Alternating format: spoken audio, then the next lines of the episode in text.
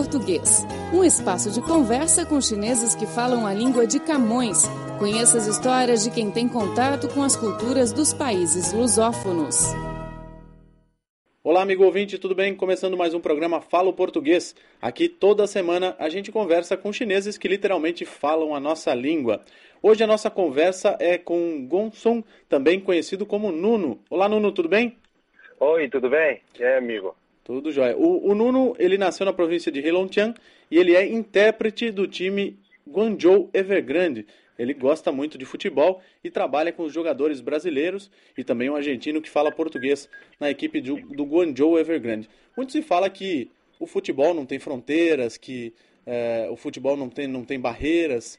É, é lógico que um craque é um craque em qualquer lugar do mundo, mas o futebol é um esporte coletivo, então você precisa se comunicar com os outros jogadores, com o treinador, e o Nuno é o cara que faz essa ponte. Nuno, como é que é trabalhar com futebol para você? Você gosta bastante de futebol? Claro, claro. Eu quando eu estava na, na escola, na faculdade, eu jogando quase todo dia. Gostava Aí, de jogar bola também? Isso, isso. Aí o meu sonho, quer dizer, eu tô muito tô com muita motivação para trabalhar nessa área, né? Aí depois eu, eu venho aqui para trabalhar no time. Certo. Você estudou uh, na Universidade de Comunicação da China, em Nanjing, certo? Isso. E, e também, é. e também fez um, um, um, ano na, na PUC do Rio Grande do Sul, né? Na Pontifícia uh -huh, Universidade Católica uh -huh. do Rio Grande do Sul. Isso. Então você morou no Brasil um ano, gostou, passou a gostar mais de futebol morando no Brasil? Pô, eu, todo dia eu jogando papa com eles, eu gostando muito. E, e, como é que surgiu essa oportunidade de você trabalhar no, no Guangzhou Evergrande?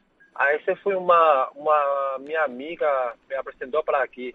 Tá? Aí ela que vinha aqui primeiro, que o time agora começou a despontar e precisa um, um cara que fala português, que conhece o futebol, que tinha morado lá em Brasil, lá no Brasil também.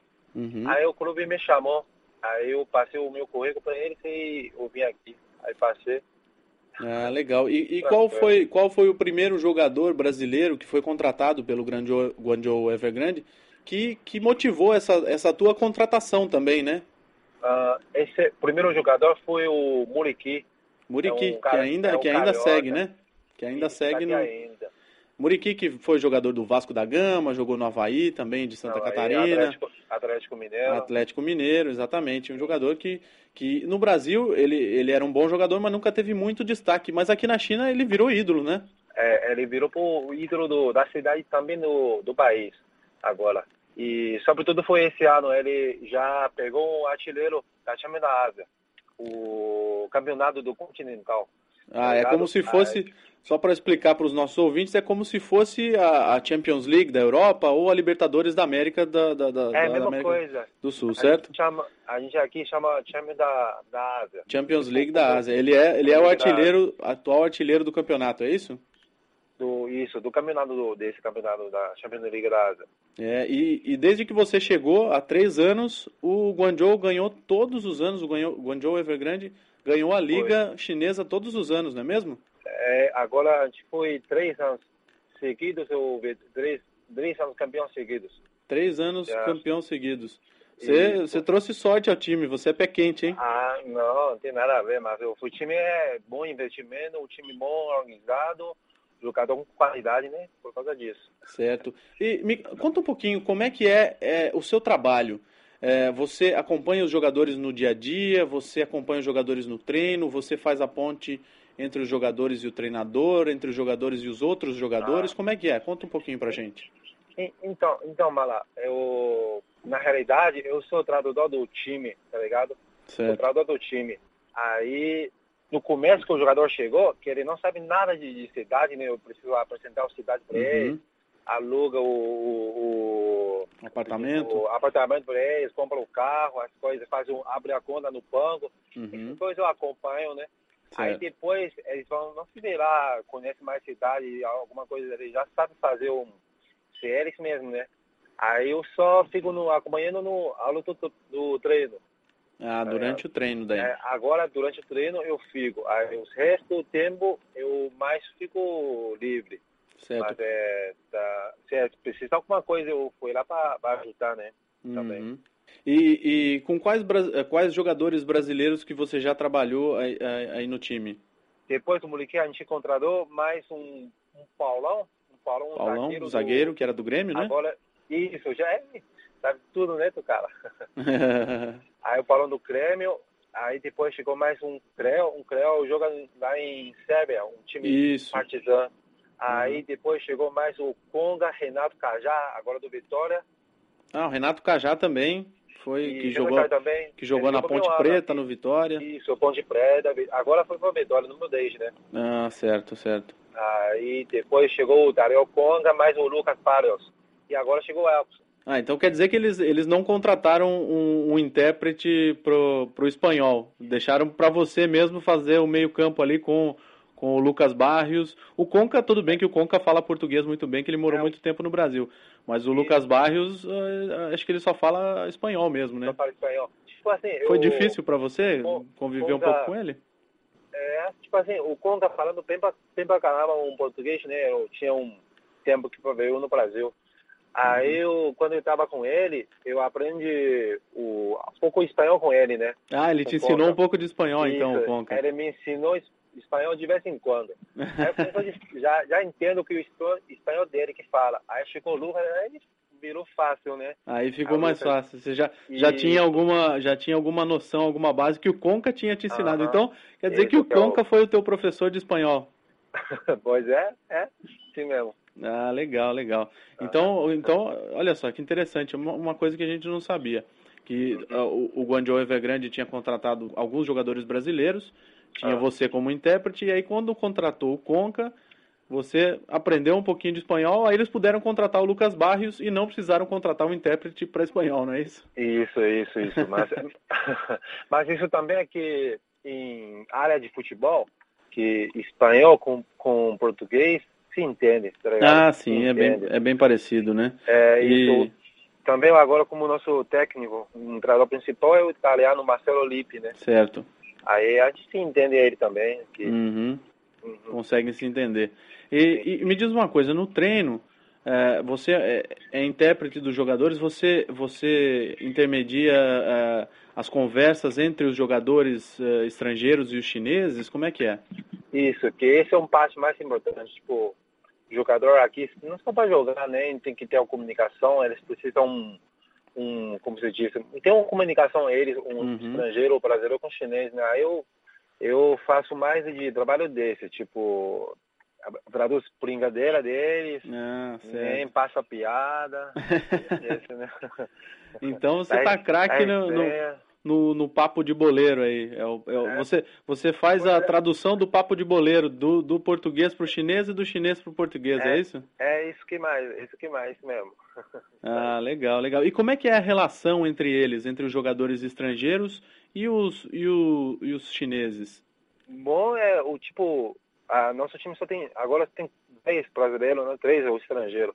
Aí eles sempre se saem juntos para jantar juntos, fazer uma musculação na academia. E a família está muito unida, né? Uhum. Aí com o chinês também, tipo, a gente sai, o chinês sempre que convida os brasileiros sai para para experimentar a comida da de cidade de Guangzhou aqui e Aham. para levar eles para conhecer a, a, a cidade, né? Aí eu eu sempre acompanho porque eu preciso ajuda para ele falar, né? Certo, tem que estar junto para eles poderem se comunicar. Sim, sim, é isso mesmo. Me diz uma coisa, é, os jogadores brasileiros eles têm muita dificuldade de se adaptar com a comida, com os costumes chineses, como é que é Oh, isso? Tem, tem bastante, mas é isso que depende do, do gente. Tipo, o Muriqui, o Conga, a- até agora come nada, nada de comida Nada de chinesa. comida chinesa? É, pô, não aceita não, velho. Aí, sei porque, mas eu já tentei, cara, eu já tentei, tá ligado? Mas, mas não consigo não. Eles eu, tem um costume deles, uma cultura de, de, de, de sabe, da alimentação, né? Eles trazem, Ah. o- eles trazem o feijão do Brasil, é isso? Aí, feijão todo dia, feijão, Feijão, feijoada, farofa. Mais coisa, eu com, compro um churrasco, compro um carvão eles fazerem churrasco em casa, né?